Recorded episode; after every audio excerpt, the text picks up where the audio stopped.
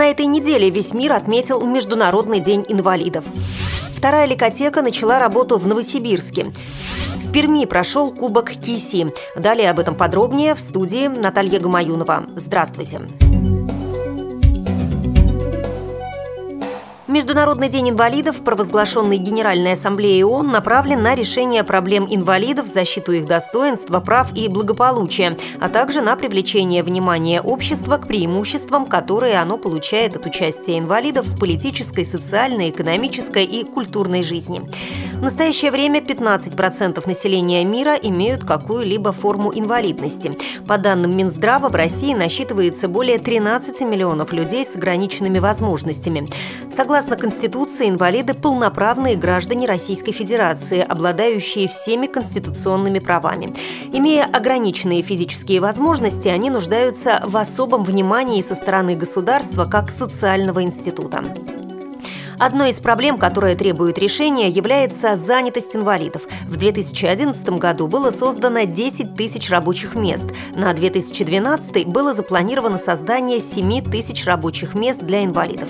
В настоящее время в Российской Федерации функционирует около 600 реабилитационных центров, учреждений и специализированных отделений, а также 11 колледжей-интернатов для инвалидов, подведомственных Министерству здравоохранения России. В Москве один из крупнейших реабилитационных центров – Центр преодоления, единственный в России специализированный, комфортабельный, круглосуточный стационар европейского уровня для инвалидов с тяжелыми ограничениями в передвижении и самообслуживании вследствие повреждения спинного мозга и детского церебрального паралича. Этот центр принимает на реабилитацию пациентов с 14 лет. Еще один крупный центр работает также в Москве на улице Лодочной. Его уникальность обусловлена внедрением принципов интегративной реабилитации, сочетающей в себе медицинскую помощь по восстановлению и поддержанию жизненно важных функций и психолого-социальную адаптацию в соответствии с личностными устремлениями пациента, которая позволяет улучшить качество его жизни. Санкт-Петербурге действует научно-практический центр медико-социальной экспертизы, протезирования и реабилитации инвалидов имени Альбрехта. Клиника центра – это 552 места, в том числе и 28 мест, которые отданы детскому реабилитационно-восстановительному центру. В период с 2008 по 2010 год в клинике было выполнено около полутора тысяч реконструктивно-пластических операций. Из них свыше 750 было сделано детям. В 2008 году в Екатеринбурге был открыт областной центр реабилитации инвалидов, основная цель которого – оказание разносторонней помощи инвалидам и поиска новых технологий с целью внедрения их в областных центрах социального обслуживания населения Свердловской области. На 2013 год в Новосибирске запланировано строительство комплексного центра реабилитации детей с ограниченными возможностями «Олеся». Он будет рассчитан на стационарное пребывание 100 детей разных возрастов пациентов и 18 родителей, а также 200 работников. В борьбе с заболеваниями опорно-двигательного аппарата инвалидам помогают и центры Дикуля, которые активно работают в Москве, Краснодаре и Сочи.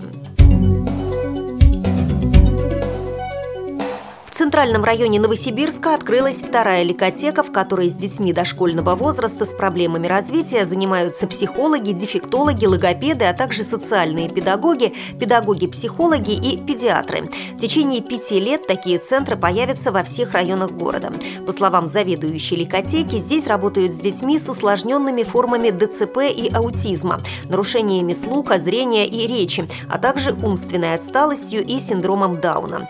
Занятия в виде игры в специально оборудованном помещении проходят индивидуально. Каждый ребенок находится в ликотеке один час, поэтому в день проводятся занятия для 5-8 детей. Такая встреча ребенка и специалиста проходит два раза в неделю. Через три месяца результаты обсуждает реабилитационный совет, который решает, продолжить занятия или сделать перерыв.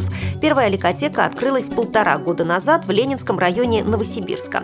Родители говорят, что их дети стали себя чувствовать уверенней. Наша задача – открыть ликотеки в каждом районе, то есть приблизить к месту жительства. Прокомментировал событие мэр Новосибирска Владимир Городецкий. Он сообщил, что на днях откроется ликотека и в Советском районе, а в 2013 году запланировано открытие еще двух ликотек. Перми прошел Всероссийский кубок ВОЗ команд интеллектуального современного искусства КИСИ. В состязании за право обладания кубком приняли участие 15 команд из 12 региональных организаций ВОЗ – Башкирской, Костромской, Краснодарской, Красноярской, Курганской, Омской, Пермской, Свердловской, Татарской, Тверской, Тюменской и Челябинской. Вниманию зрителей и жюри были представлены визитные карточки в художественно-тематической программе конкурса приветствия, а отвечая на вопросы, кисисты смогли показать свои интеллектуальные возможности. Обладателем Кубка ВОЗ КИСИ стала пермская команда. Второе место у команды «Красный Яр» из Красноярска. Третьими стали участники команды «Провинциалы» Татарской региональной организации ВОЗ из Чистополя. Вы слушали информационный выпуск.